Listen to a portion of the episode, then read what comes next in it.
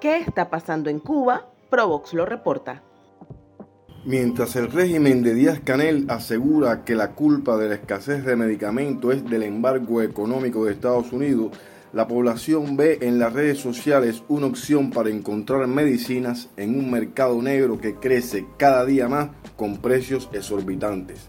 Según Eduardo Martínez Díaz, presidente del grupo empresarial Biocuba Pharma, las causas que provocan las ausencias de materia prima y de materiales para la producción de medicamentos son externos y asegura que los proveedores habituales han dejado de suministrar insumos debido al embargo y a la existencia de déficit mundial de algunas materias primas y materiales de uso farmacéutico para la producción que ocasionan el 94% de las faltas en la actualidad el mercado negro de medicamentos ha encontrado su espacio en redes.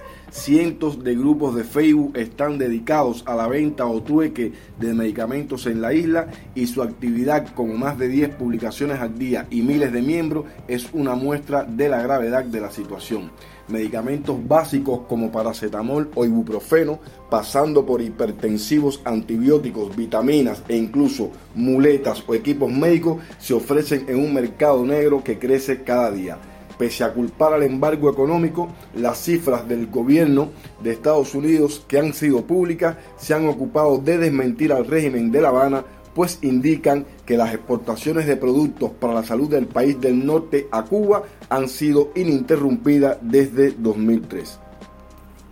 Esto fue el audio reporte de Cuba. Para más información sobre manipulación sociopolítica en redes, síguenos en arroba ProvoxBE.